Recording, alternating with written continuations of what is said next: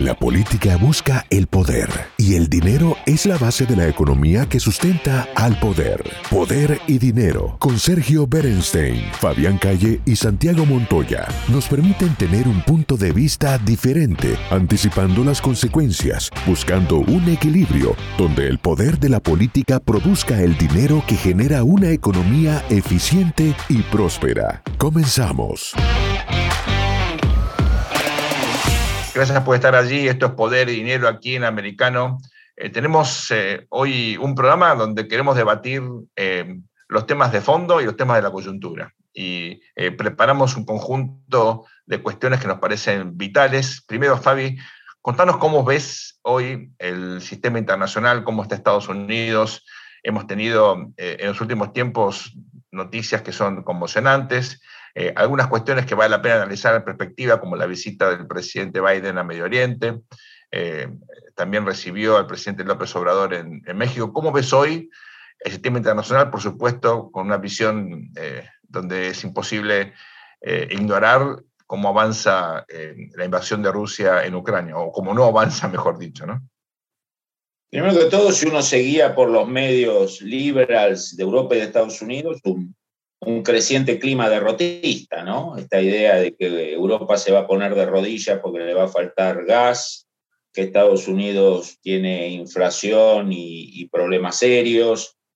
Eh, ahora, si uno pone el foco nada más en Occidente en Estados Unidos, uno puede sacar una, una conclusión superficial de eso. Ahora, si uno mira la economía china, por ejemplo, que es el verdadero gran rival de largo plazo de Estados Unidos, el verdadero competidor, bueno, hay problemas financieros serios, hay problemas inmobiliarios serios, hay una multiplicación de protestas que obviamente muchas de ellas no se cubren o son rápidamente eh, reprimidas. Hay una caída fuerte del crecimiento chino ¿no? desde el año pasado y que se extiende a este. Y sabemos que China cuando crece menos del 5 y 6%, las cosas empiezan a crujir adentro, hay una burbuja inmobiliaria, o sea, y Rusia planificó una guerra de 72 horas y llevamos más de 100 días, miles de muertos, eh, bajas masivas, eh, aislamientos internacionales de países muy importantes, ¿no? especialmente de proveedores de tecnología. Mm. Rusia necesita inmigración del ABC1, de las capas medias y altas o jóvenes con formación técnica o científica que no pueden vivir aislados del mundo y empiezan a emigrar a otros países. Entonces, esta idea de que Occidente tiene problemas, pero China va bárbaro y Rusia va bárbaro, la verdad que es eh, dista de ser real, digamos. ¿no? Creo que es un escenario donde todos tienen problemas y quizás Estados Unidos a nivel general, más allá de la administración de turno, si uno mira los fundamentals tecnológicos, humanos, el, dólar, las innovaciones tecnológicas, creo que es todavía el mejor parado de las tres de los, tres países. Santiago, ¿cómo ves vos eh, la evolución de la economía global? Eh, al margen de la inflación que se globalizó, eh, el crecimiento obviamente que va a estar afectado, pero más allá de eso, el comentario que hizo Fabián recién del crecimiento chino menor al esperado, ¿cómo puede impactar esto en este año que queda y sobre todo el año que viene? Bueno, claramente puede tener un impacto importante en los precios de los commodities, por ejemplo, Sergio. y y, bueno, a partir del impacto en el precio de los commodities se puede empezar a, eh, incluso esto le puede servir a Estados Unidos para aliviar un poquito las presiones inflacionarias, ¿no? Es decir, yo creo que si consiguen, eh, si consiguen posiblemente, digamos, con, con, una ayuda de, de, lo que significa la visita del presidente Biden a Medio Oriente en el marco de, de los acuerdos que originalmente hizo el, el presidente Trump en su momento, eh, para descomprimir los precios del petróleo y obviamente de los combustibles, que es uno de los motores de la inflación. Evidentemente, digamos, es un parate de la economía mundial, tampoco es un parate, es una desaceleración, eh, porque el driver de China, el driver de Estados Unidos, el de Europa, todos están, digamos, eh, están todos operando a menor ritmo que antes, puede ayudar a moderar presiones inflacionarias. Fabi, eh, ahí em, la, pregunta es, uno ve un desgaste en los liderazgos europeos. Estas últimas semanas hemos visto la caída de Boris Johnson, la renuncia de Draghi, que bueno, está pendiente ahí cómo se soluciona la crisis en Italia, un gobierno español de Sánchez que está como girando a la izquierda, tratando de polarizar la elección, porque la derecha en España, bueno, tuvo un triunfo espectacular ahí en Andalucía y, se, y puede ganar perfectamente en las próximas elecciones, eh, un voto de no confianza a la Primer Ministra de, Francia, donde pone la lupa, ve un liderazgo muy desgastado en, eh, en, Europa y algo parecido parece ocurrir en Estados Unidos. ¿Me estoy equivocando o es un momento complejo para todos los liderazgos? No, es tal cual, Sergio. Si uno mira los países, obviamente los países no democráticos eh, no tienen ese problema, digamos. A veces piensa que, bueno, Rusia no tiene problema, China no tiene problema porque no, tiene elecciones, tiene otro tipo de problema. Pero vayamos a la democracia.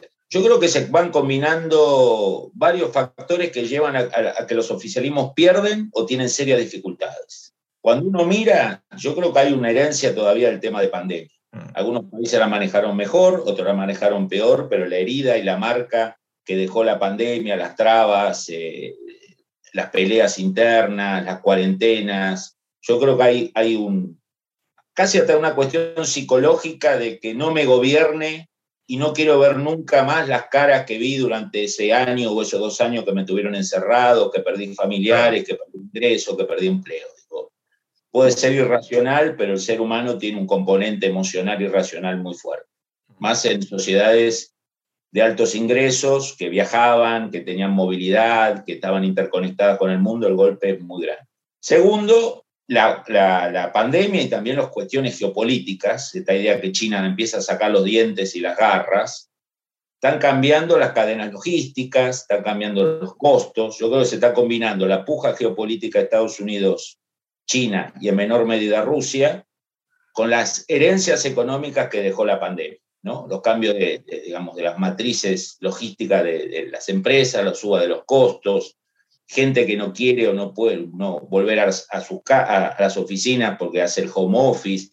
Hay toda una combinación de factores geopolíticos, pero también de las consecuencias económicas que dejaron la pandemia, que hace que las economías no estén florecientes. Si uno recorre los países de la Unión Europea, Estados Unidos, América Latina, digamos, no son economías en crecimiento. Y es lógico que gobiernos que gestionan situaciones de crisis o de mediocridad económica tengan, eh, tengan consecuencias. Y por último, yo creo que hay una ausencia de personas de peso, ¿no? Estados Unidos tuvo lo que llamó la generación dorada, de los 30 hasta principios de los 70, gente dotada de carisma, de fuerza, de ideas, de equipos, bueno, estamos en una etapa quizás más o menos corta, donde ninguna figura aparece como, como una guía, como un De Gaulle, un Reagan, ¿no? un eh, o sea, estamos hablando como muchas veces de figuras de cabotaje, ¿no? Sí, sí, sí. Bueno, pero eh, si vamos a, por ejemplo, recién mencionaste, Fabiana, a, por ejemplo, a De Gaulle, a Reagan, cuando vamos a la Segunda Guerra Mundial vemos el mundo entró en una crisis y bueno, pero en el caso de Occidente había, digamos, al menos este, grandes líderes como Roosevelt, como Churchill, eh, digamos, que condujeron el mundo a, eh, digamos, la, a la, derrota de lo que era el eje en aquella época, ¿no?